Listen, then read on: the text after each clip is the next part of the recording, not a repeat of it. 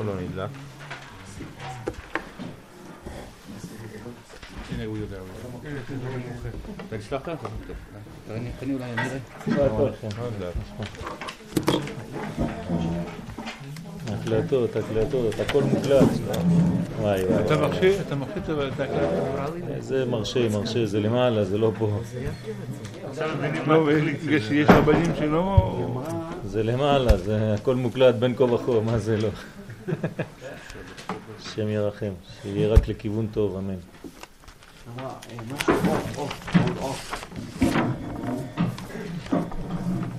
עוף טוב. מה שלומך, מיכאל? טוב? חיים, מה העניינים? אם אני כאן, אז טוב. אתה מצפה ליריחו.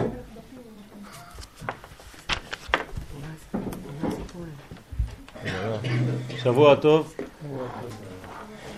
השם ייחוד קודשה ברכו שכינתי היום, אה, ו' בכסלו, תשס"ז, פרשת אה, תולדות.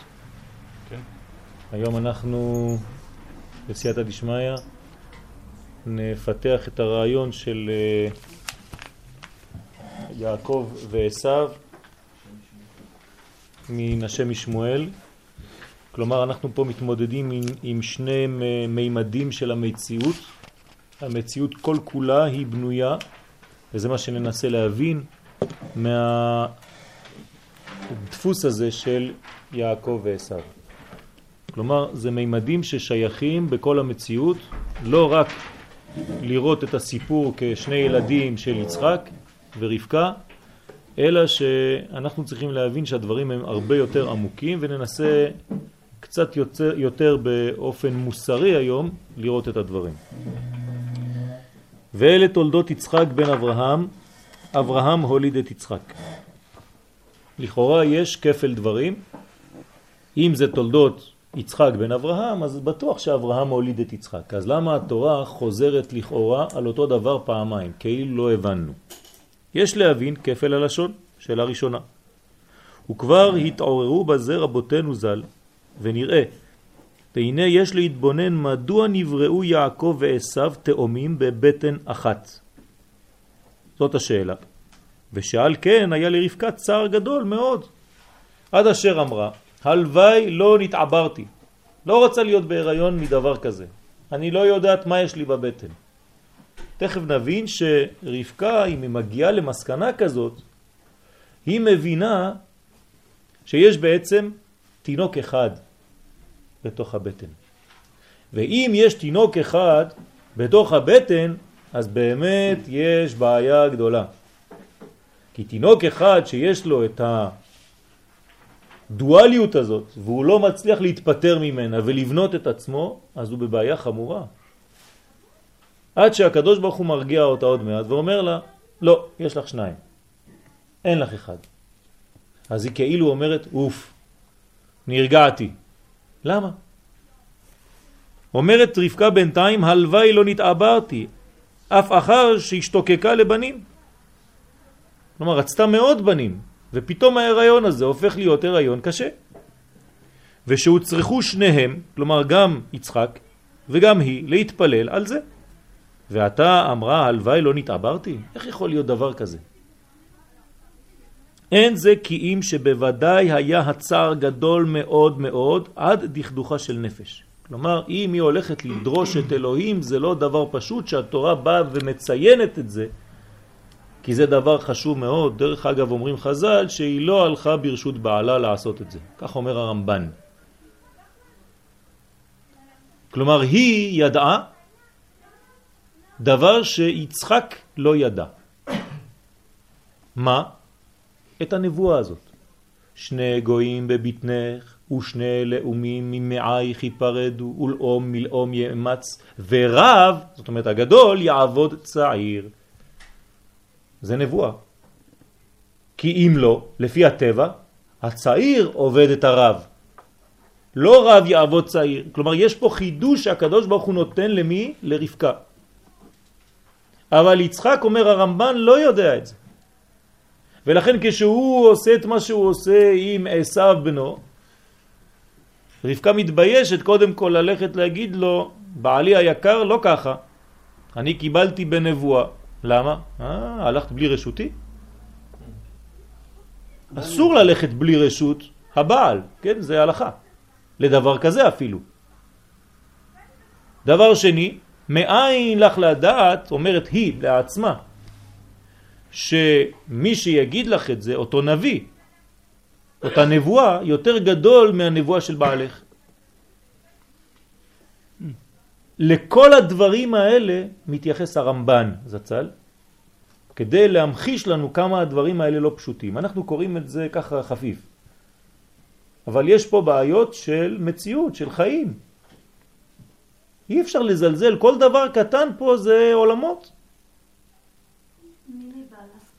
סליחה? קיבלה את זה בנבואה, לא חשוב. יש לה נבואה, כן?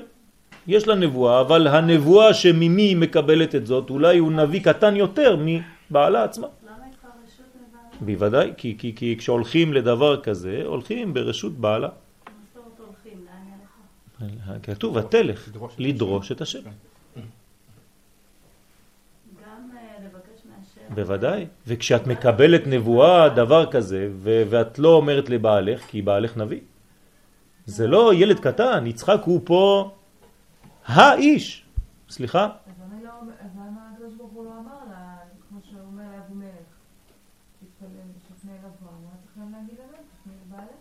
בסדר, אז נביא.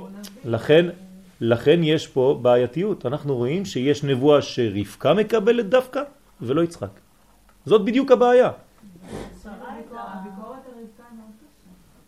זה לא פשוט. זה לא פשוט בכלל. נראית לא מוצדקת.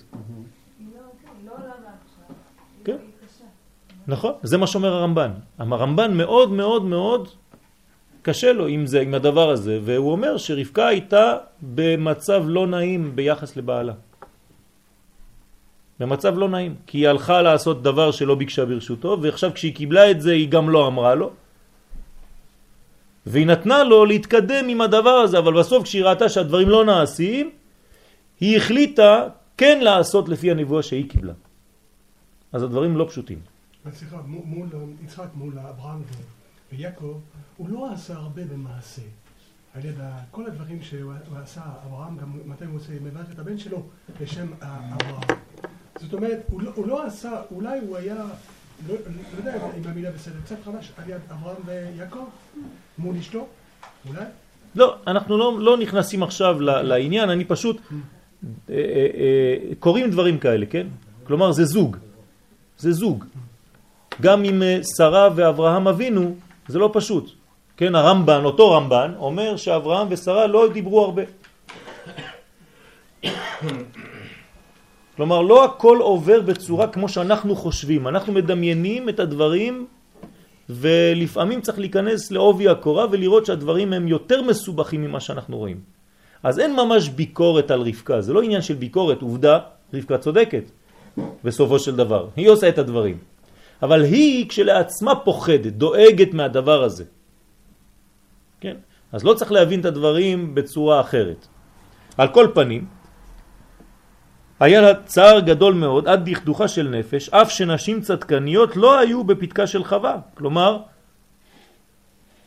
מה זאת אומרת? זאת אומרת שרבקה היא לא בפתקה של חווה. מה זאת אומרת פתקה של חווה? מה?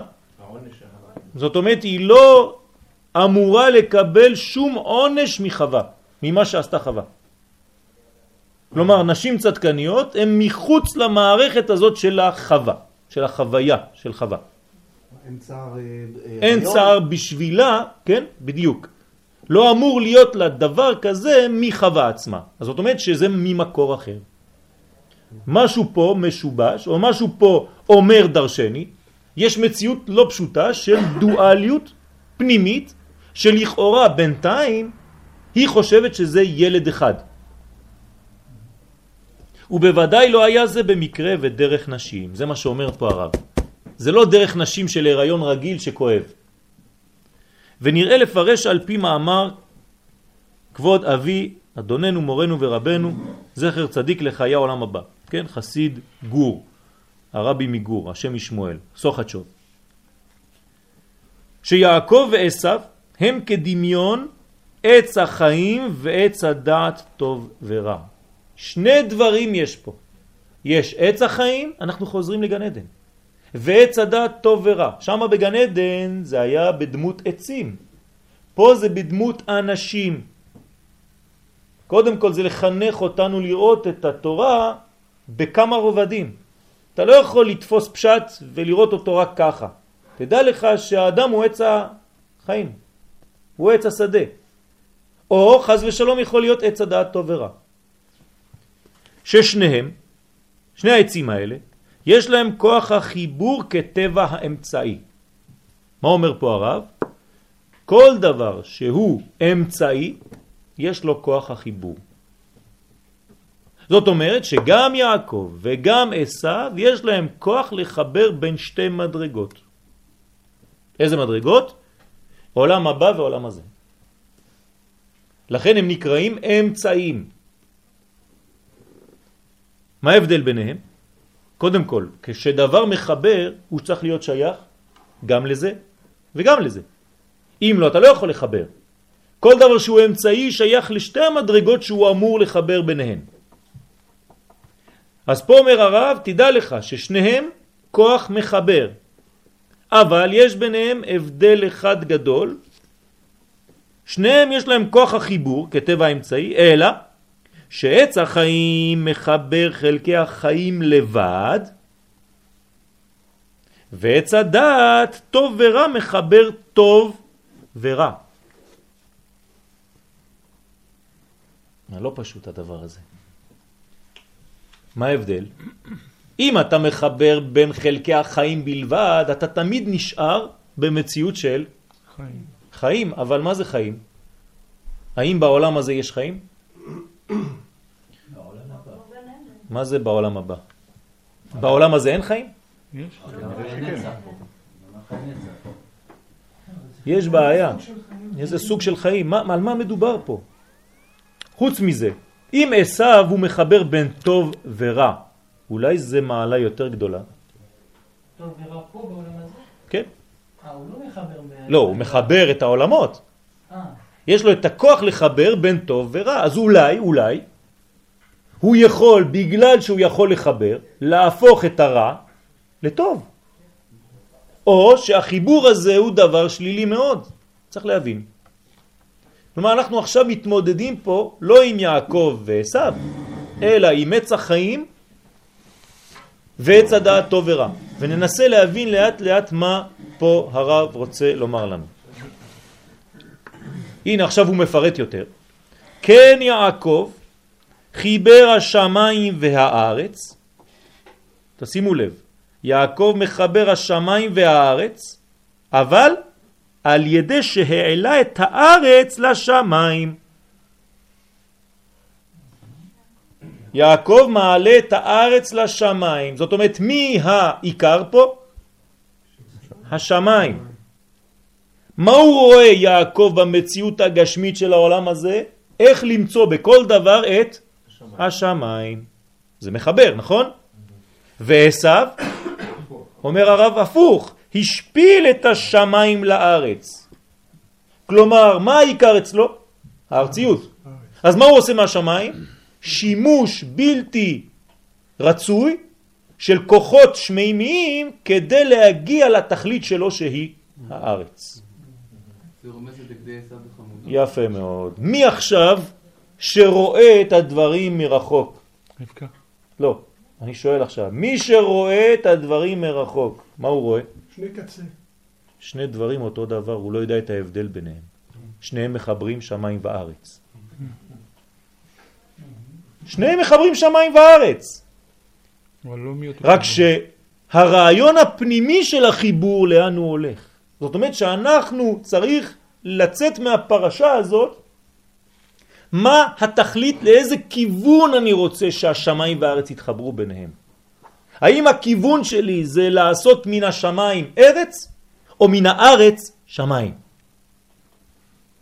אם אני רוצה לעשות מהשמיים ארץ, אז בשבילי חס ושלום הקדוש ברוך הוא זה פרה שאני צריך לחלוב אותה. ואני משתמש בכל האלוקות רק בשביל התאוות של העולם הזה. אבל אם אני רוצה לחבר את הארץ לשמיים, זה מנגנון אחר. כל דבר שיש פה, אני מנסה להעלות אותו לכיוון הרוחני שלו, לגלות את התוכן הנשמתי שיש בו. פה יש לנו את יעקב ועשיו. בוא נתקדם. אבל כי... איך זה מתחבר עם האלפים? לא, לא. לאט לאט לאט לאט אנחנו נתקדם. זה- זה מוסר לכולנו דבר. כן, ואז אנחנו מדברים רק על, על, על, עלינו. אם התורה נגמרת ביעקב ועשיו לפני כמה אלפי שנים, תסגור את הספר ותלך לישון, עדיף לא ללכת לבית כנסת. ככה אומר רבי שמעון בר יוחאי, כן? אם אתה לא מבין שהפרשה מדברת עליך, אז מה אתה עושה? אנחנו מכל דבר לוקחים עכשיו איך לבנות את זה. את הצורה שלנו, כן? כי צורת האדם לחבר את העולם העליון והתחתון. זה צורת האדם. האדם נברא בשביל זה. כלומר, גם יעקב וגם עשיו עושים את העבודה. הם מחברים שמיים וארץ. עכשיו, כשאתה נכנס עכשיו יותר לעומק, אתה בודק איך. והוא על ידי תפילה. כלומר, התפילה מחברת עולמות. ועל כן נקרא על שם תפילה. שמה נקרא תפילה. מה זה תפילה? חיבור. אך אם הוא מחבר טוב ורע, הרי הוא מזיק. עד כאן תוקף דבריו. אם אתה מחבר את הטוב לרע, מה זה אומר עכשיו? לפי מה שאמרנו, שאתה מוריד את השמיים בשביל הארציות שלך. זה העיקר, זה מה שקובע. אז אתה לומד דברים מאוד מאוד מאוד גדולים, כדי להשתמש בהם לצורך של עולם הזה גשמי. זה יכול להיות כבוד, זה יכול להיות חז ושלום, כן? כמו שאומר הרבי מיקו אמרנה, כדי שיגידו שאתה רב, זה לא יכול להיות לדברים חיוביים גם? לדוגמה, איך להוריד את השמיים לארץ, זאת אומרת שה... יפה מאוד. אז זה נקרא, זה נקרא להעלות את הארץ לשמיים. אתה, אתה, אתה רואה שעצמך, בעצמך קשה לך. כי כשאתה אומר אם זה לטוב, זה כבר לא נקרא להוריד את השמיים לארץ. זה נקרא להעלות את הארץ לשמיים. נכון שזה יורד. לקחת את הארץ לשמיים, יכול שצריך קודם לקחת משהו מהשמיים לארץ. אז זה אותו עניין. אנחנו נגיע בסוף לראות, שאני אני אגיד לכם כבר את זה עכשיו, כדי שלא יישאר הבלבול. כשאני אומר להעלות את הארץ לשמיים, זה לא אומר שאני בורח מהארץ. הכל תמיד זה השמיים שיורדים לארץ, אין כיוון אחר. תמיד השמיים פה. אבל זה מדבר על הרעיון הפנימי שלי, איפה אני נמצא בדבר הזה בפנים. האם הרצון שלי זה באמת להוציא מזה מוסר? אז מה עשיתי פה? בלשון חז"ל, לא הבאתי את השמיים לארץ, אלא העליתי את הארץ לכיוון השמיים, בלי לזוז מפה. אני עדיין בארציות. כלומר, הכיוון חשוב מאוד, הכיוון המחשבתי הפנימי, לאן אני מתקדם בחיים. אז יכול להיות כל אחד והתאוות שלו. אחד רוצה שיהיה לו כבוד, אחד רוצה שיהיה לו כסף, אחד רוצה שיהיה לו, לא יודע מה, השפעות, אחד רוצה שיהיה לו שליטה על אחרים, וכו' וכו' וכו'. כל זה מנגנון של רע. ואם אתה משתמש בשמימיות שלך בשביל הדברים האלה, אתה רשע.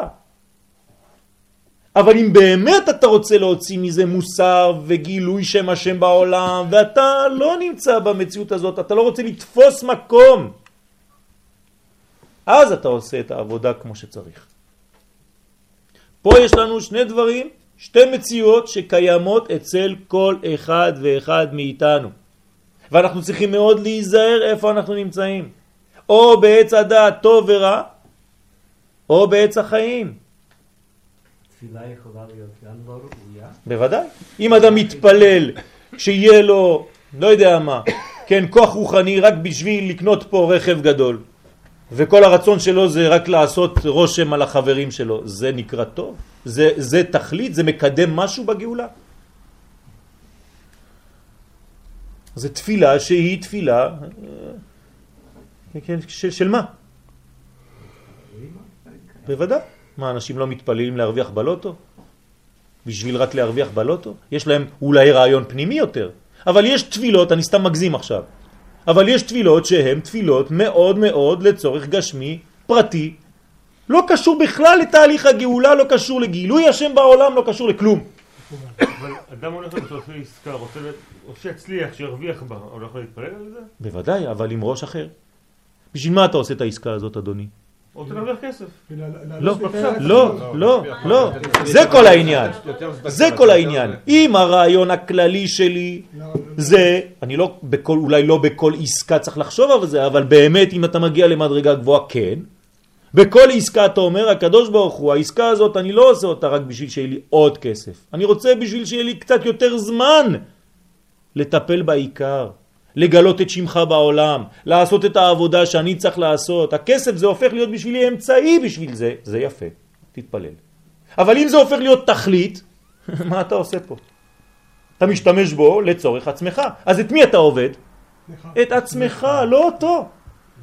אבל אם אני לוקח ממנו את הכסף הזה, מבקש ממנו, אבל זה בשבילך הקדוש ברוך הוא, רק תן לי את האמצעים לעשות את זה, אז אני לא עובד את עצמי, אני עובד אותו. רק הוא נותן לי אפשרות לעשות את זה ביותר קלות. זה משנה את הכל.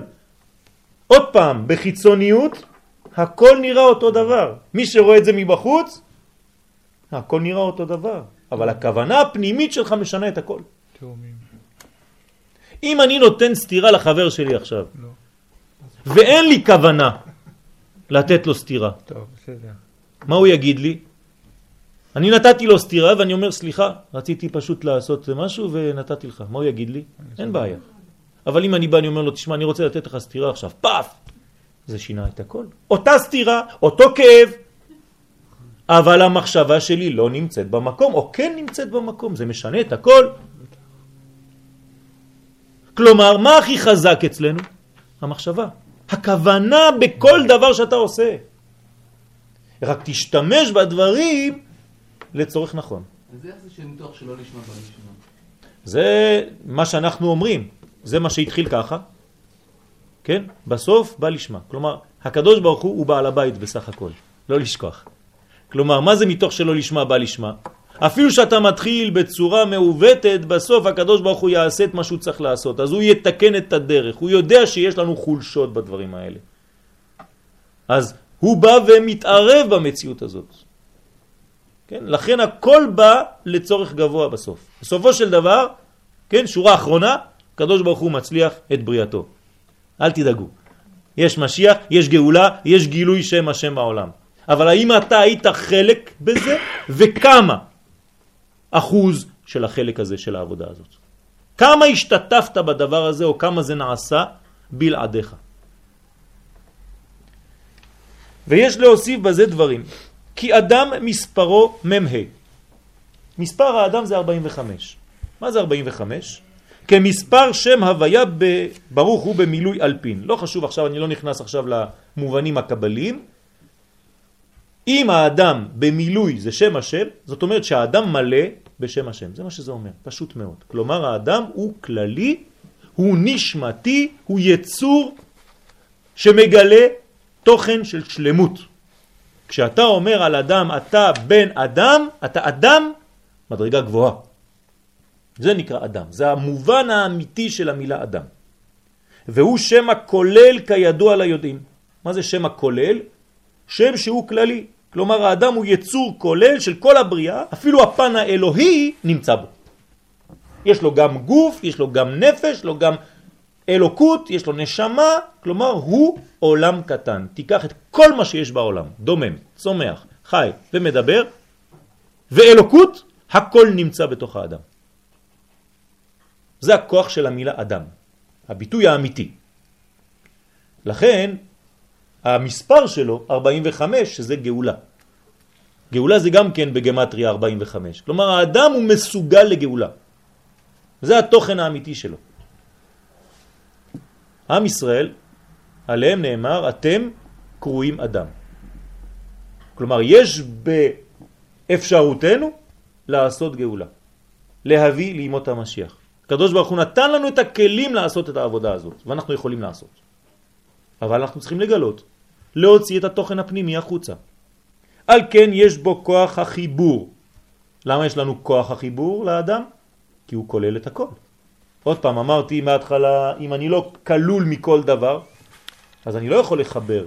כל מדרגה שאני רוצה לחבר, אני חייב להכיר גם את המדרגה ההיא וגם את המדרגה ההיא, ואני אמצעי ביניהם. אני לא יכול לחבר מדרגות שאני לא קשור אליהם, שאין לי גישה אליהם. לכן האדם, מכיוון שהוא מחובר מהכל, הוא עשוי מהכל, ובראשית נאמר ברבים, נעשה אדם בצלמנו, ואומרים חכמים שהקדוש ברוך הוא נתן לו מכל החלקים של הבריאה. כלומר האדם הוא כל חלקי הבריאה, הכל כלול באדם, לכן הוא יכול, הוא לבדו, לעשות חיבור בין כל העולמות. בין כל העולמות. אני יכול להביא חתיכת עץ, שזה יהפוך לי שולחן כדי שאני אלמד עליו תורה. לקחתי צומח, לקחתי דומם, עשיתי מזה דברים, אני מעלה דברים, אני משנה את כל העולמות לכיוון חיבור. מסוגל לחיבור, זה אדם. והחיבור נעשה על ידי שהוא משתמש בעולם הזה רק לצורך עולם הבא. זה החיבור הנכון. כשאנחנו אומרים עולם הזה, עולם הבא, זה גשמיות ורוחניות. כלומר, אם הגשמיות שלי היא העיקר, יש לי בעיה. אבל אם הרוחניות שלי, הפן הפנימי, האלוקי שבי, הוא העיקר ואני יודע שהוא העיקר, אז הרווחתי. ואני לא בורח מהגשמיות, תשימו לב, תיזהרו, פה יש גלישה לכיוון הנצרות חז ושלום. הנצרות גם כן אומרת שהדבר הפנימי הוא הכי יפה, אבל מה היא אומרת על הגוף? שהוא מכוער, שצריך לזרוק אותו לזבל, שאין מה לעשות איתו בכלל. אנחנו לא אומרים דבר כזה. הפוך, אנחנו חיבור. זאת אומרת שאני צריך להביא את האלוהי הזה ולגלות אותו אפילו בחומר. לא בורח מהחומר. אז אדם חז ושלום שמשתמש בעולם הבא בשביל העולם הזה זה בעיה, אבל אם הוא משתמש בעולם הזה רק לצורך עולם הבא, הוא מקיים מה שכתוב במשלה, בכל דרכיך דעהו. בכל מה שאני עושה, כל יום מהבוקר עד הערב יש לי רק רצון אחד, להפיץ את אורו יתברך בעולם. שוב פעם זה יכול להתלבש בכל מיני דברים קטנים שכל אדם יודע על עצמו. ואני צריך לתקן את הדברים. אם זה בגלל שיקראו לי עוד רב, שיעשו לי עוד כבוד, ודברים כאלה, זה לא טוב. אני עכשיו עובד את עצמי חז ושלום. צריך מאוד להיזהר בדבר הזה. זה צריך ממש להיות נקי, נקי, נקי, וכל אדם יודע בדיוק מה הוא. ומורה במעשיו שאין העולם הזה נפרד לעצמו, רק הוא משמש לעולם הבא.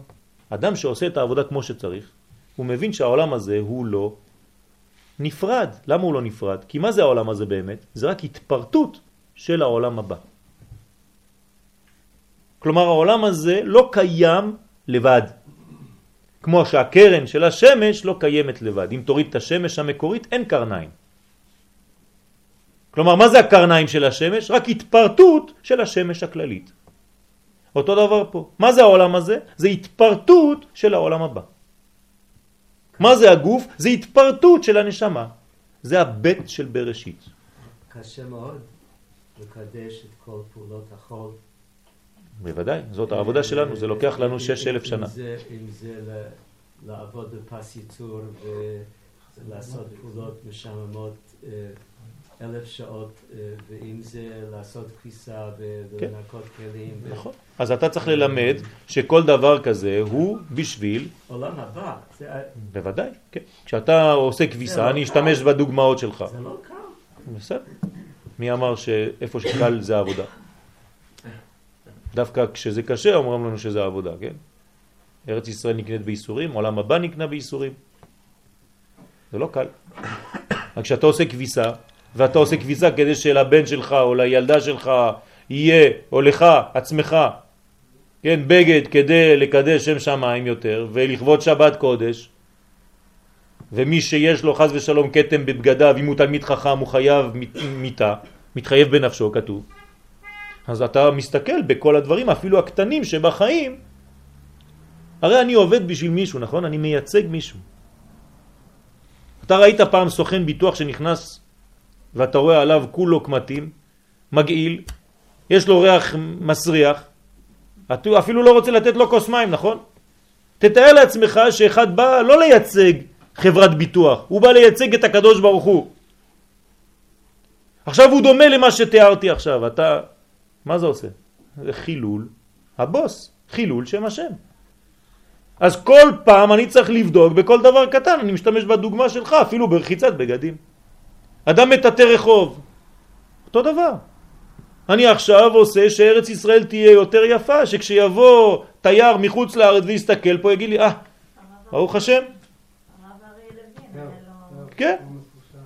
נו, אם אני לא מבין את הדבר הזה, אז אני לא עובד. אני רואה קופסה שימורים בכביש. כן?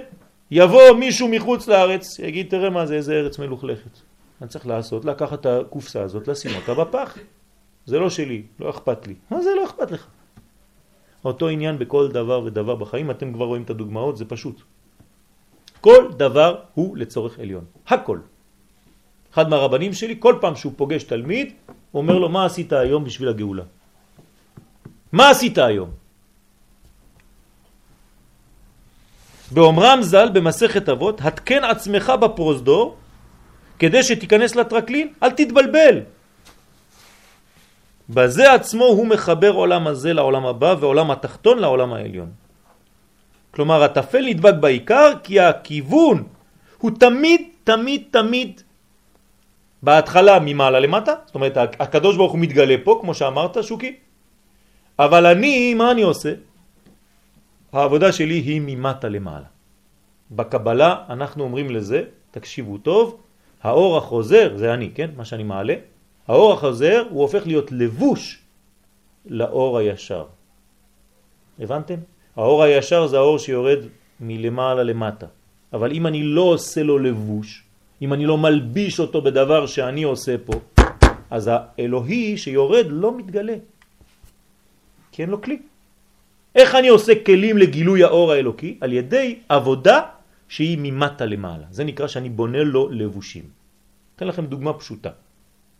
נתתי את הדוגמה הזאת כמה פעמים בקשר לחנוכה. בחנוכה יש שני ניסים. נס גלוי ונס גנוז. נס גלוי, פח השמן. נס ברור.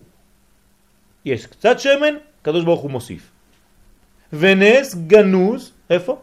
במלחמה, בניצחון המלחמתי. בצבא. אותו נס, רק אחד נראה ממש, פח השמן, והשני בצבא אתה יכול להתבלבל ולהגיד, כן, היה להם נשק טוב. מה עושה חנוכה? מחבר לנו בין שני הדברים האלה.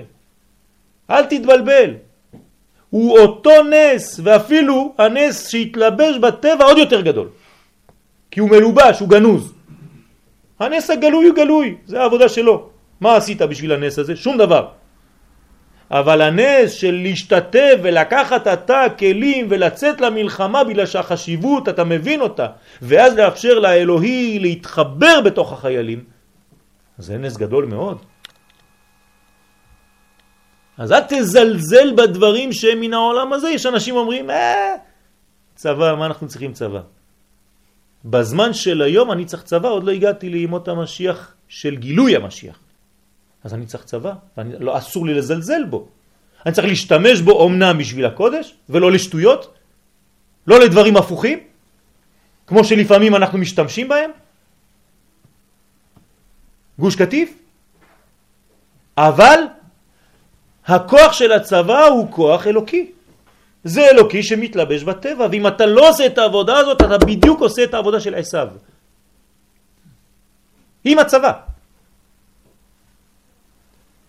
וכן בתפילה כשהוא מתפלל אף לצורכי עולם הזה. אם הוא מתכוון כדי להשיג על ידו עולם הבא, כן, זה אותו דבר. אבל אם חז ושלום עושה להיפוך, הנה הוא אומר בדיוק מה שאמרנו, בתפילה. אם אתה מתפלל רק בשביל העולם הזה, שהעיקר אצלו עולם הזה, והוא משתמש בענייני עולם הבא ועולם העליון לצורך תאוות עולם הזה, הרי הוא מחבר ומשפיל את העולם העליון לתחתון. בושה וחרפה להתפלל בצורה כזאת. צריך מאוד להיזהר איך מתפללים. מה אני מבקש מהקדוש ברוך הוא ולתכלית מה אני מבקש. זה לא שאני לא יכול לבקש ממנו פרנסה, הפוך. יש מצווה כל בוקר להתפלל כדי לבקש פרנסה. כדי לדעת מאיפה זה בא, קודם כל. אבל מה אני עושה עם זה? בשביל מה הפרנסה הזאת? האם זה בשביל עוד להשיג? או שהפרנסה הזאת היא פשוט אמצעי בשבילי כדי לאפשר לי ביותר קלות לעשות את העבודה לגילוי האור האלוקי? וזהו אדם המזיק, שמזיק בשמו, מה זה שמו? אדם. הוא מזיק במימד הזה שנקרא אדם, כי נתנו לו כוח אבסולוטי של חיבור, ומה הוא עושה עם החיבור הזה? במקום לגלות את האור, הוא מגלה רק את הכלי, רק את הרצונות שלו. שהוא אדם שיש בו כוח החיבור. כי לולא מעלתו זו, לא היה ביכולתו להזיק. כלומר, נתנו לו מעלה שמאפשרת לו מצד אחד לגלות את האור האלוקי, מצד שני הוא יכול להזיק. דווקא בגלל שיש לו את המעלה הזאת. והוא המזיק הכי יותר גדול, הגדול ביותר. ולכן אומרים לנו חכמים, הוא המסריח ביותר, לא עלינו ולא עליכם, כשהוא נפטר מן העולם הזה. הרבה יותר מנבלה של חתול, הרבה יותר מצמח שנבל, הרבה יותר מאבן. כמה שאתה עולה בקודש, הריח יותר גרוע. כי הקדושה יותר גדולה, וכשהיא לא נמצאת, אתה רואה את ההפך ממנה בהרבה יותר גדול. ככה הנצרות נולדה בעצם, בדיוק ככה. הנצרות זה עשיו. הוא הזיק. עשיו, עשיו הוא אדום. זה בדיוק מה שחז"ל אומרים. כלומר, מה התכלית? מה התכלית? אם בשם האלוהים הזה אני עושה את כל העיוותים ואת כל הקלקולים בעולם ומאז שנולדה הנצרות לא היו הרג וביזה יותר ממה שלפני, אז אתה רואה בדיוק לאן הם מכוונים. מה הכוונה שלהם? ומה זה היה עשיו לפני הנצרות? עשיו לפני הנצרות. עשיו זה האבא, זה עשיו. זה נחש. לא... נחש, כל הנחש, כל מה ש... כן, כל מה שהיה, הרומאים, כל הגלויות, זה בעצם התהוות של אותו עשיו. לא, גם על אותו יהודי שהפך לבן האלוהים, כאילו, אז דאג לעצמו. עזוב את אותו היהודי, הוא לא יהודי עצמו, הוא לא עשה את הדברים, בוא, בוא נלמד, זה לא עליו זכות, אבל זה לא ממנו שמתחיל הדברים, זה מתחיל ממה שעושים מזה גם. הוא בעצמו גם כן היו אלפים כמוהו, הרבה היו כמוהו. כן, אבל זה נכון. והנה, תכלית צורת האדם ושלמותה הוא יעקב. עכשיו אני רוצה מודל. קשה לי מאוד לדבר באופן רוחני, אני רוצה מודל. כן? האדם יוצא מהשיעור, רוצה מודל. אם אין לו מודל, הוא לא יודע. מה האנשים הכי זוכרים בשיעורים? סיפור. ספר להם סיפור, אה, איזה סיפור יפה היה בשיעור. כל השיעור שכחו, הסיפור זוכרים. למה? הם רוצים מודל, הם רוצים משהו שמתלבש. חשוב מאוד. לא מזלזלים בזה. מהו המודל שלי כאדם? מי אני מסתכל כדי להיות אדם? אומרים לנו חכמים, יעקב. יעקב אבינו הוא המודל, שהוא עיקר המחבר שני עולמות. יעקב בפשט מתחתן עם שתי נשים, רחל ולאה. כן? שהן, שתיים שהן ארבע. כן? זאת אומרת שיש לו כוח חיבור של עולמות. הוא מחבר, אנחנו יודעים שלאה זה עולם הבא ורחל זה עולם הזה. זה רמזים. כלומר כשיעקב מתחתן עם שתי אחיות, דבר שבתורה הוא איסור, כן? צריך להבין מה קורה פה. אז קודם כל אין תורה עדיין, לא ניתנה תורה. אז האיסור בפשט עוד לא חל, אבל אנחנו אומרים שחכמים שמרו את כל התורה כולה. אז איך הוא מתחתן עם שתי אחיות? כן?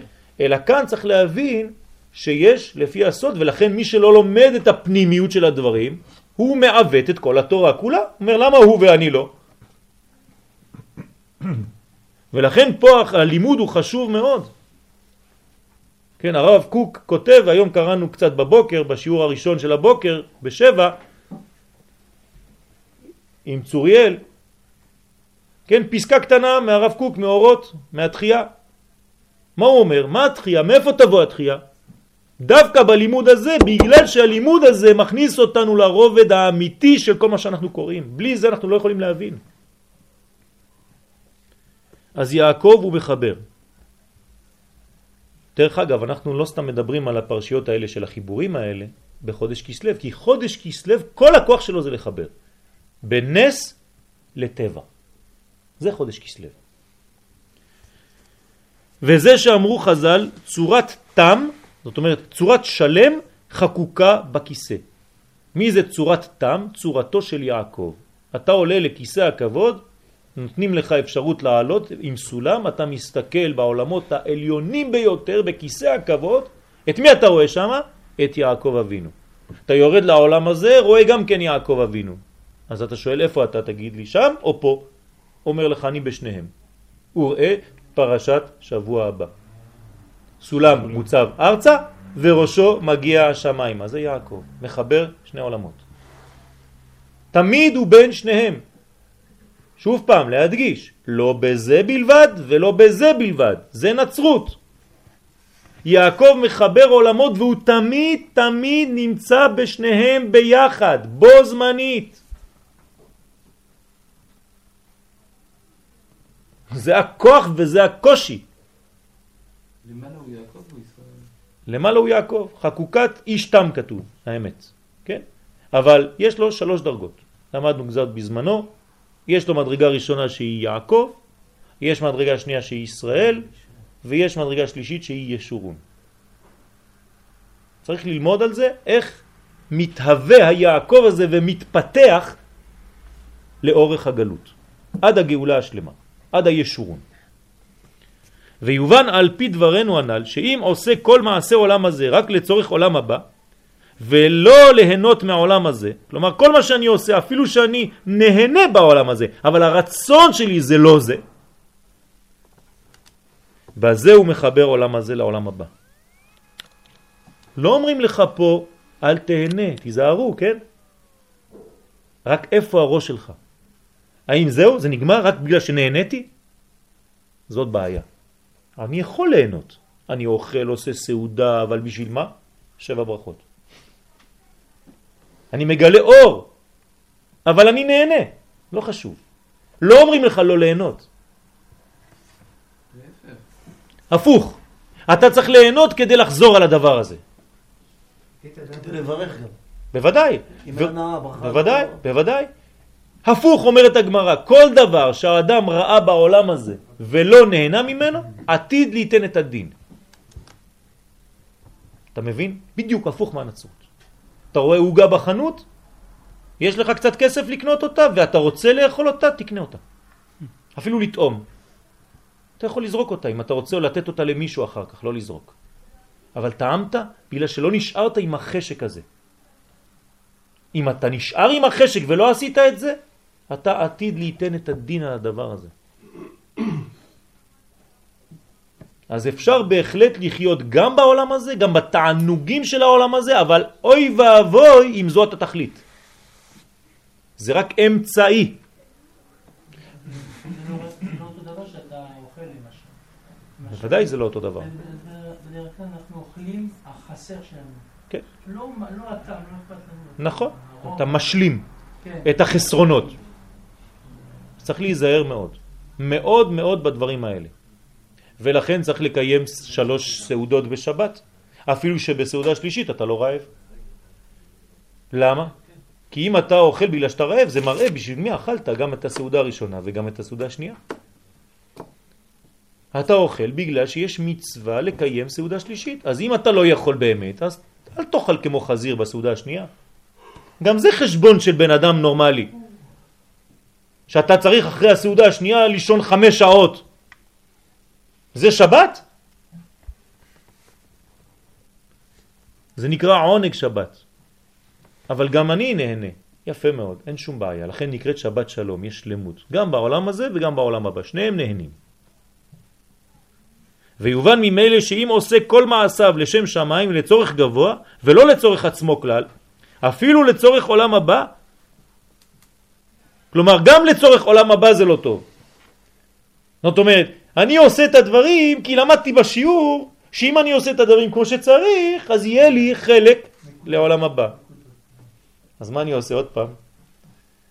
עובד את עצמי רק באצטלה של עוד פעם משהו אחר. תיזהרו מאוד מאוד. אתם זוכרים את הסיפור עם הבעל שם טוב? כשאמרו לו אין לך עולם הבא עכשיו. זהו, עשית טעות. התחיל לרקוד. אמר ברוך השם עכשיו אני עובד את הקדוש ברוך הוא ממש בשבילו. אז אמרו לו טוב, נותנים לך עולם הבא. כלומר, כל עוד ואתה עובד את השם רק בשביל העולם הבא, גם זה בשבילך. גם את זה אתה עובד את עצמך, כי אתה רוצה להשיג משהו ממנו. העבודה שלנו, זה קשה מה שאני אומר פה, העבודה שלנו צריכה להיות מאה אחוז נקייה רק בשביל דבר אחד. שהאור המקורי יתגלה כמה שיותר מהר. כדי שהקדוש ברוך הוא לא יחולל שמו. זה צריך להימאס לך, שמחללים שם השם בעולם.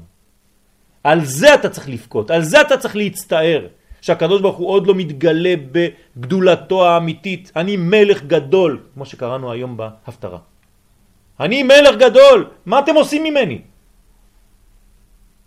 אבל מצד שני התורה וגם אה, חז"ל אומרים לך, אם תעשי ככה תקבל ככה, אם לא תעשי ככה... אה, זה משהו אחר. אמרתי, עוד פעם, יש, יפה. מאוד. כן יפה, אבל. אתה לא עושה את זה בשביל זה.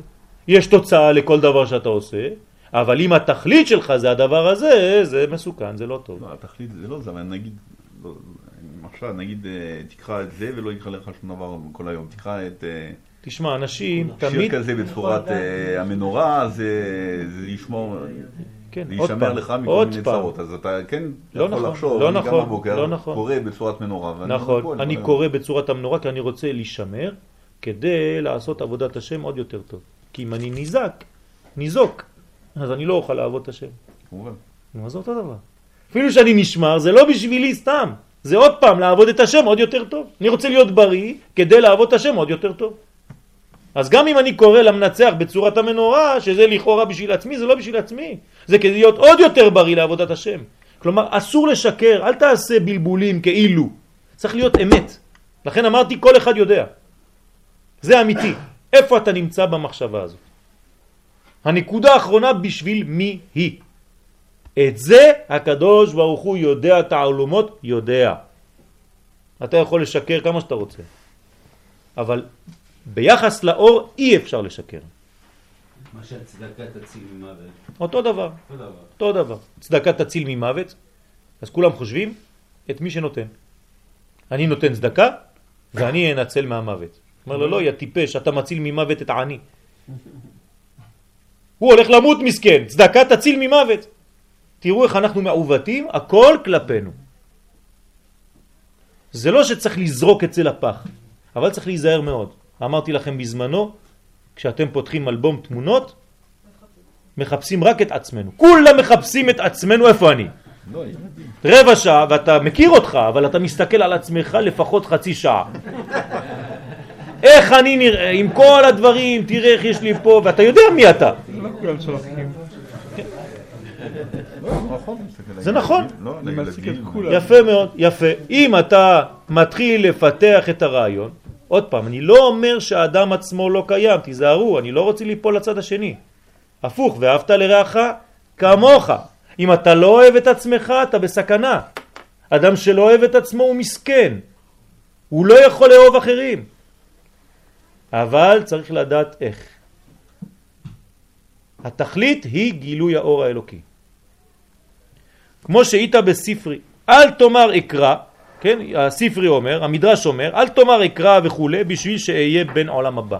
כלומר, אם אני אלמד הרבה הרבה הרבה, אני אקבל עולם הבא. יש אנשים שעושים דברים כאלה? קיים דבר כזה? חס ושלום, צריך להיזהר מאוד. גם על זה אומר הספרי, אל תעשה את העבודה שלך בשביל הדבר הזה. אלא עשה מאהבה. מה זה מאהבה? להיות מגלה את האחד, אהבה בגמטריה אחד. בזה הוא מחבר כל הבריאה לשם יתברך. המדרגה- הכי גבוהה. בוודאי. בשביל מי עשה הקדוש ברוך הוא? בשבילי, לשמי עשיתי, בראתי וכו' וכו' וכו', לכבודי. אבל ו- לא לעשות, לא לעשות בכלל, לעשות לצורך העולם הזה. על זה- על. זה בא מה שאמר דני. מה המדרגות? על זה מה שאמר דני. יש אנשים שלא מסוגלים להגיע למדרגה הזאת מיד, אז מתוך שלא לשמה, בא לשמה. כלומר, לפעמים זה מתחיל ברצונות אישיים. אז אני לא אגיד למישהו, לילד קטן שמתחיל עכשיו, אני לא יכול לתת לו את השיעור הזה. לפעמים הוא מתחיל בשביל עצמו כדי לקבל סוכריה, הוא בא לתהילים, כדי לקבל את המתנה בסוף. אבל כשהוא גדל לאט לאט, הוא מקבל מוחין, הוא יודע שזה היה רק אמצעי כדי למשוך אותו, אבל כל הרעיון פה זה היה לגלות עוד אור בעולם. אז כמובן שיש שלבים לכל דבר, צריך להיזהר איך אומרים את הדברים למי שאומרים אותם. תמיד, תמיד, תמיד. הנפש החיים אומר שזה לכתחילה. כן. לעולם יעשה אדם שלא לשמה. שלא לשמה. הוא אומר שזה לכתחילה, כן, נכון. הוא אומר זה שלב, חייבים לעבור אותו. עוברים את זה, אתה ילד, אתה מתחיל ככה, מה לעשות? ילד זה לא רק בן חמש, כן? יכול להיות גם בן שבעים. וזה מצינו ביעקב, שהשתמש בעולם הזה רק לצורך גבוה. זה יעקב. יעקב, כל מילה שאתם קוראים בתורה זה רק בשביל דבר אחד, לגלות את העולם הבא. כלומר, יש לו דאגה אחת איך להוציא את עם ישראל, שיגלו הם את הקודש. זה, זה הרעיון שלו. ואף שהבכורה של, הבכורה שלקח מעשיו, כלומר לכאורה הוא גונב פה את הבכורה, שכתבו המפרשים שעניין הבכורה הוא חלק עולם הבא, לא עשה לצורך עצמו להירש עולם הבא, זה לא בשבילו. הוא רוצה לגלות את עם ישראל בצורה הכי נכונה, ולכן הוא עושה דברים שלפעמים לא נראים. כן, עוד מעט נראה, כי יש אה, פסוק בתהילים שמדבר על הדבר הזה, שאנחנו חייבים בעולם הזה לפעמים להתלבש בלבוש של עשיו. ואם אתה לא מתלבש בלבוש של עשיו, יאכלו אותך חי. תיזהר. כן, תהילים 18 אומר לנו, אם חסיד תתחסד, כן, אם גבר תמים תתמם, אם נבר תתבר, ואם עיקש תתפתל. כלומר, לפעמים אתה צריך להתלבש כמו שההוא, כדי שלא יבלעו אותך, כי אתה במזרח תיכון, ואתה עקוף זה, זאבים, כן? עטוף זאבים. מוקף זאבים, תיזהר. תיזהר. לפעמים אתה צריך לקחת M16, אפילו שאתה כבשה, ולהתחיל לראות בזאבים. אם לא הם יאכלו אותך. ובחיים שלנו, וזה החידוש של הרב קוק, זה אידיאל. זה החידוש של הרב קוק, מביא את זה הרב חרל"פ גם כן. הרב קוק במדבר שור, דרוש 29, אומר דבר פלא. הכל כל יעקב והידיים ידי עשיו, זה לא רק במובן שאנחנו יודעים שכשהכל כל יעקב אז אין הידיים ידי עשיו וכשהידיים ידי... הפוך. לא. אומר שם הרב דבר פלא. אומר זה האידאל של החיים אדוני. אתה צריך כל הזמן להיות הכל כל יעקב אבל אל תברח, הידיים שלך צריכות כמו עשיו להיות. בעולם הזה. להיות אחד שמסוגל להיות במדבריות, בשדה, יודע ציד, אבל לעולם לא לשכוח שאתה כל יעקב. הפנימיות שלך היא יעקבית. גם כשאתה הולך למלחמה אתה צריך להילחם, אבל עם אידיאל קודש, זאת אומרת לדעת מתי להפסיק. זה נכון? כן, כן, בדיוק. הדינו העצני. כן, אדם, אה, אה, דוד המלך. ובזוהר הקדוש, אומר הזוהר תחזה, יעקב כל עובדוי הבו לשמה דקודשא ברכו. כך אומר הזוהר. כל מה שיעקב עשה זה רק בשביל הקדוש ברוך הוא.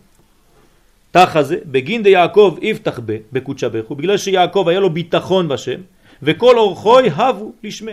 כל מה שהוא עשה, כל אורחות חייו היו בשביל הקדוש ברוך הוא, רק לשמו, לגלות את שמו. שמו זה הגילוי, כן? אני מזכיר לכם. יש הוא ויש שמו. שמו זה לגלות את שמו פה בעולם הזה. זה מה שיעקב רצה.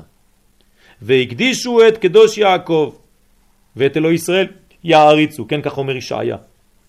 שיעקב היה תכלית הקדושה, כי קדוש הוא נבדל, דהיינו שעשה הכל צורך גבוה ולא צורך עצמו כלל, אפילו לירש עולם הבא. שום דבר לא הייתה מניעה, כן, חיצונית, אלא הכל בשביל קודשא ברכו. זה מדרגה של ישראל, שאנחנו יכולים, מסוגלים להגיע לזה, כי יש לנו את זה בתוכנו. ואם כן, כל העניינים של רמאות, שקיים יעקב עם עיקש תתפתל וכל מה שאמרנו בתהילים, באשר הכל היה לצורך גבוה, נתעלו גם כל אלו העניינים ונתחברו להשם יתברך. הכל עלה. ולהפך להפך מזה, היה עשיו שנולד עם כוח החיבור, כמו יעקב. כלומר, בערך אבסולוטו יש להם את אותו דבר, הם יכולים לחבר, שניהם. יעקב נולד כמו עשיו, תאומים. כוח החיבור יש לו, כמו יעקב, אבל מה? עשה להיפוך שהשתמש בענייני הקדושה לרמאות ולצוד את אביו בפיו. מה אומר לו? למדנו היום בבוקר, כן? לעשר את התבן ואת המלח. אז אני שואל אתכם, יש דבר כזה? לא מעשרים תבן ומלח.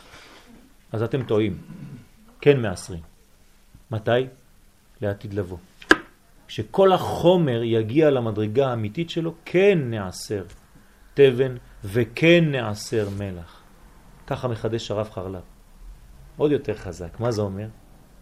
עשיו בא לא סתם אצל אבא שלו, אומר לו אבא אני רוצה לגמור את התיקון עכשיו, אני רוצה שכל החומר אפילו אני עושה מזה מעשר, הדברים הכי גשמיים, נחש, אמיתי, זה לא שאבא שלו אומר תראה איזה מסכן, הוא צדיק אבל הוא אומר לי שטויות, תעשה מעשר על המגירות, לא, הילד הזה רוצה להגיע לתכלית הבריאה, שאפילו הדברים כמו מלח גם מזה אני עושה מעשר. אתה יודע איזה כוח יש לזה? אה, זה צדיק. אז יש לו כוח להתלבש בטלית של מדקדק במצוות, למען ישיג על ידי כן תאוותיו הנפסדות. וזה היפוך ממש מיעקב. על כן חיבר במעשיו הרעים את העולם הבא לעולם הזה. כלומר בצד השלילי. כי העיקר אצלו זה עולם הזה. וזה מאמר אבי, זכר צדיק לחיי העולם הבא, שיעקב הגביע וחיבר את הארץ לשמיים, ועשיו השפיל וחיבר את השמיים לארץ. כלומר, אנחנו כן מחברים שמיים וארץ, אבל עוד פעם תלוי איפה הרעיון הפנימי שלך. לפי הדברים האלה יובן למה כשעוברת על פתחי בתי מדרשות, כן רבקה, יעקב מפרקס ולצאת ומקשים העולם מה היה חסר לו שם בבטן אמו? למה הוא רוצה לצאת כשאימא שלו עוברת ליד בית מדרש? למה הוא רוצה לצאת? מה חסר לו? אתם יודעים מה חסר לו? מה חסר ליעקב? למה כשאימא שלו בהיריון רוצה, כן, עוברת ליד בית מדרש, יעקב רוצה לצאת? הוא רוצה להיפרד מאברהם. לא. הוא רוצה כבר לעבוד. הוא רוצה לבוא לעולם הזה כדי לגלות ממנו את מה שהוא רואה. זה העניין של לצאת. בבטן הוא לא עושה כלום. בבטן הוא לא עושה כלום, הוא במציאות של עולם הבא לבד. וזה לא הרעיון שלנו. זה לא הרעיון הישראלי, היהודי. שהרי אמרו חז"ל במסכת נידה, שנר דלוק על ראשו ומביט מסוף העולם ועד סופו. זה התינוק. הוא מלאך מלמדו תורה כולה. אז מה אתה רוצה לצאת? בשביל מה אתה רוצה לצאת? מה, לא טוב בבטן הזאת? תלמיד חכם, ישיבה, אלוקית, זה המדבר, בדיוק. אך יובן באשר יעקב לא לעצמו היה רוצה. אם זה לעצמו, אז התינוק אומר, הנה, יש לי את כל מה שאני רוצה. אוכל חינם, שותה חינם, חי חינם, לומד תורה חינם, אין לי שום דבר, אפילו לא מאמץ. מה, אתה רוצה יותר מזה? עובדה שזה לא התכלית. רוצה לצאת כי אם לצורך גבוה לחבר את שני העולמות על ידי עסקו בעולם הזה לצורך גבוה. באשר עניין זה היה צורתו, על כן מפרקס לצאת. אותו דבר אצל עשיו, רק אצל עשיו זה הפוך. מה העיקר? העולם הזה, אז כל פעם שהיה רואה מקום של עבודה זרה ודברים, מה זה עבודה זרה? עכשיו אתם מבינים מה זה עבודה זרה? הבסיס, מה זה? זה עבודה עצמית. כלומר בעבודה זרה לא עובדים את השם, אלא מישהו זר. ומי זה המישהו הזר הזה? האדם עצמו. אז הוא גמור, רוצה לצאת מהבטן כדי לקיים את הדבר הזה. כי שם בבטן אמו לא היה יכול לעשות זה. עכשיו אנחנו חוזרים לרבקה מסכנה, תראו מה יש לה בתוך הבטן. כן? זה עולמות, זה קוסמי, זה מלחמה קוסמית שם מתחילה. והנה באשר כוח יעקב ועשיו היה כוח המחבר, וכוח אחד, זאת אומרת, יש להם אותו כוח, אותו כוח, בדיוק אותו דבר, לשניהם, ושניהם הם מבחינת אדם, אלא שזה אדם דקדושה וזה אדם בלי יעל. מה זה בלי יעל? הוא לא בשביל העלייה, הוא בשביל הירידה. הוא לא, הוא לא עולה, הוא יורד, הוא מוריד הכל. אדם המזיק, על כן נולדו תאומים בבטן אחת. אם אנחנו לא יודעים את זה, אז חייב לבוא נביא. כן, איזה נביא קראנו היום? מלאכי. מלאכי, מה אומר מלאכי? זה הקדוש ברוך הוא מדבר. מה הוא אומר? ואוהב את יעקב ואת עשיו שנאתי. פשוט. כי אתה יכול להתבלבל. בא הקדוש ברוך הוא ומתערב פה. כמו שעץ החיים ועץ הדעת טוב ורע יצאו משורש אחד. אז מה זה יצחק שאהב את עשיו? יפה מאוד. אז אנחנו רוצים להבין למה. אז בדיוק מה שאמרנו. למה יצחק אוהב את עשיו? התורה אומרת גם למה, בדיוק, כי ציד בפיו. מה זאת אומרת? יצחק אומר שהאידאל בעולם הזה זה לא לברוח מעשיו, זה להיות יעקב, אבל להיות גם כן עם ידיים של עשיו. עשיו הוא אדם חשוב. אני רוצה ילד שיהיה לו את התכונה שהוא יכול להתמודד בעולם הזה עם כל מה שיהיה מסביב. אדם שיודע לצאת לקרב. לא איזה אחד כזה חלשלוש כזה שלא רואים אותו בכלל. זה העניין, ולכן מה הוא אומר כשהוא מברך? הכל כל יעקב והידיים ידי עשיו. זה לא בפשט, אני לא מבין מה קורה פה. לא, זה האידאל שרציתי, תמיד. ועובדה, כשעשיו חוזר באמת והוא אומר לו, אני עשיו, מה הוא אומר לו? הוא כבר קיבל את הברכה, גם ברוך יהיה.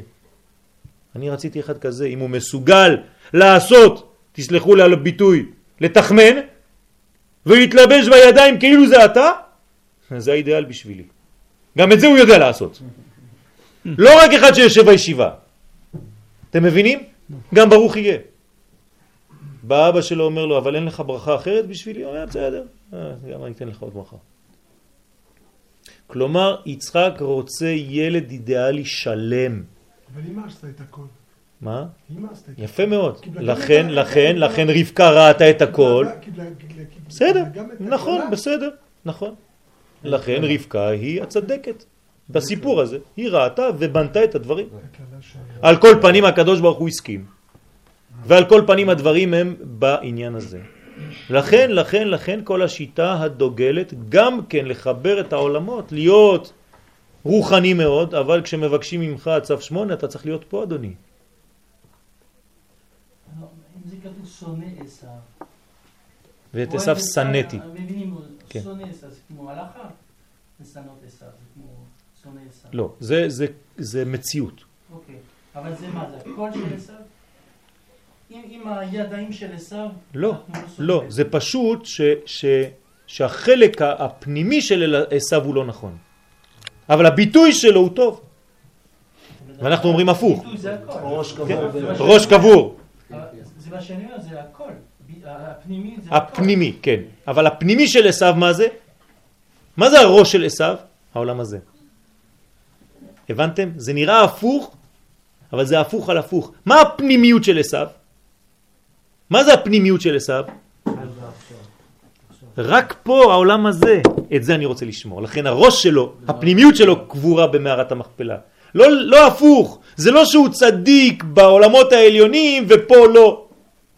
הפוך, פה הוא חזק מאוד. אז את זה אני רוצה לשמור, כי כל הראש שלו זה העולם הזה. אז אני רוצה שגם ליעקב תהיה תכונה כזאת. אז הוא לוקח את הראש הזה, יעקב, ושומר אותה אצלו. כלומר, אני משתמש בראש הזה בשביל הרגליים שלי. זה מה שזה אומר. ולכן יעקב מאותו רגע הופך להיות אדם שלם, שיש לו גם עולמות רוחניים וגם עולם גשמי. כמו שכתבו המפרשים ז"ל שם, ויש לומר הטעם, כי כוח המאחד בא משורש האחדות, והסטרא אחרא הם ענפים מתפרדים. אנחנו לא בסטרא אחרא, אנחנו רוצים להיות בקדושה, קדושה זה חיבור העולמות. גם העולם הבא וגם העולם הזה. אבל רק לא לשכוח, זה השיעור שלנו, התכלית. בשביל מה? על כן באו בהכרח בשורש אחד, כי שורש שניהם אחד. וכן היה ביעקב ועשיו, רק שזה לקח לאחד על הצד הטוב כנ"ל וזה להיפוך. כי הבחירה חופשית, יש בחירה חופשית, ואילו היה עשיו רוצה, היה יכול להיות כמו יעקב. אל תגיד לא, זה ככה, זהו, אין, אין, אי אפשר, אי אפשר. לא. אם הוא היה רוצה, היה יכול להחליט אחרת. לחבר בקדושה. אבל יש לו נטייה לעבודה זרה. יש לו נטייה, יש לו נטייה, אבל זה לא אומר כלום. מי שיש לו. נטייה הוא עוד יותר גבוה בשורש. הוא עוד יותר גבוה בשורש. לכן המאבק אצלו יותר גדול. ובזה יש לפרש הכתוב, ותאמר אם כן, למה זה אנוכי? כלומר, היא לא מבינה. למה, מה, מה אני צריכה דבר כזה? שמה? ותלך לדרוש את השם. ויאמר השם לה, שני גויים בבטנך, מה זה התשובה הזאת? אנחנו לא מבינים. היא הולכת לשאול את הקדוש ברוך הוא, והקדוש ברוך הוא אומר לה, את יודעת מה? יש לך שניים. זהו, זה, זה התשובה של הקדוש ברוך הוא.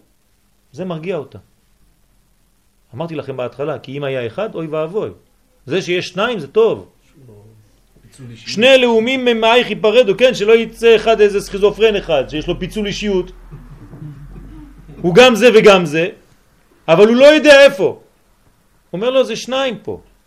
שלכאורה אינו מובן, במה הרגיע את רוחה? בזה שהוא אומר לה שיש שניים. זה מרגיע אותה? ויש לפרש שהיא בהרגישה ניגוד ורציצה בבטנה, עלה גם כן בדעתה שאולי היא מעוברת תאומים. ואחד צדיק ואחד רשע, אך היא תשיב עם אמריה. למה שניהם בבטן אחת? כלומר, לא רק שהיא חושבת שיש ילד אחד, זה כבר עברנו. ענינו על השאלה. עכשיו היא אומרת, טוב, יש שניים, אבל למה שניים בבטן שלי? למה אני לא עושה כמו אימא? כמו האימא של, של, כן? שיש לה אחת מהבטן הזאת ואחד מהשני, ישמעאל ויצחק. מה אני צריכה את שניהם בתוך הבטן שלי, של הקדושה?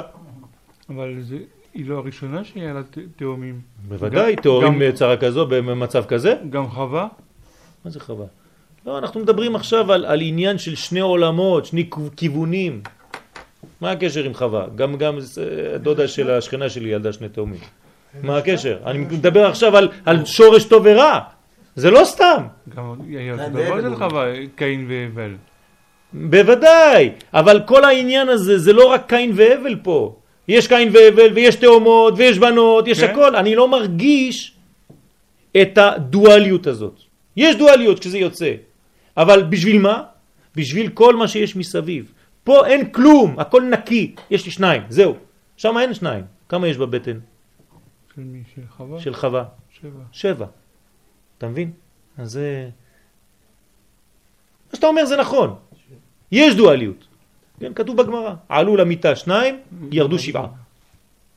כלומר, קין ותאומה, הבל ושתי תאומות. כן, כמה זה, כן? אז הם אה, כולם עם האבא והאימא. עלו למיטה שניים, ירדו שבעה. אה, באותה לידה? באותה לידה. כן?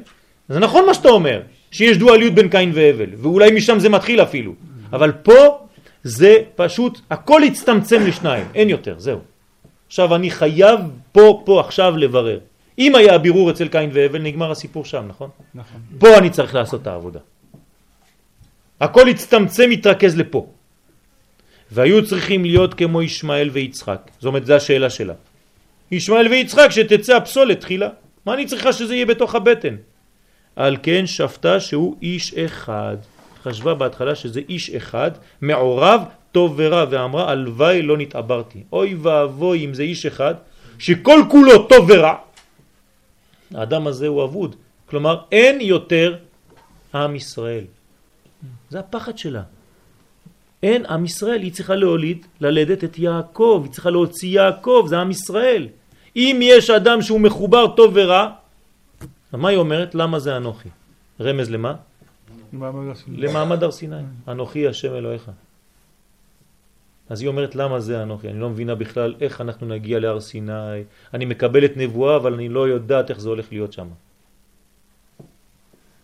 וכהן שאמר אברהם אבינו עליו השלום ואנוכי הולך ערירי, שפרשו במדרש רבה שאמר אם עתיד אני להעמיד בנים ולהכעיסך, מוטב לי ואנוכי הולך ערירי. אומר אברהם אבינו, אני לא רוצה להביא ילדים לעולם שהם יהיו רשעים, שעושים נגד רצונך, אני לא רוצה את זה הקדוש ברוך הוא.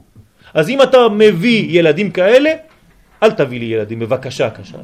כך אומר אברהם. לכן הרגו אותו חמש שנים לפני הזמן. בגלל, בגלל, כדי לא לראות את, את העשיו מתקלקל, נכון, את אה, ישמעאל. כן אמרה רבקה, למה זה אנוכי? ועל זה באה התשובה, ששניהם הם וממעייך, שניים הם וממעייך ייפרדו.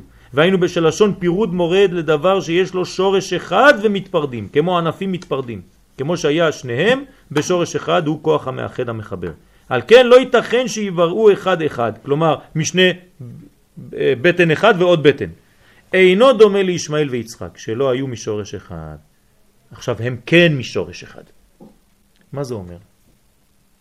מה זה אומר שהם משורש אחד? שאותו עץ, מפרידים בין טוב לרע. זאת אומרת שבאותו בטן של קדושה יצאו שניים. יצאו שניים. זאת אומרת, אם אני רוצה להרחיק יותר. מאיפה יוצא הרע בעצם? מהטוב. מהקדושה, מהטוב. מה זה אומר?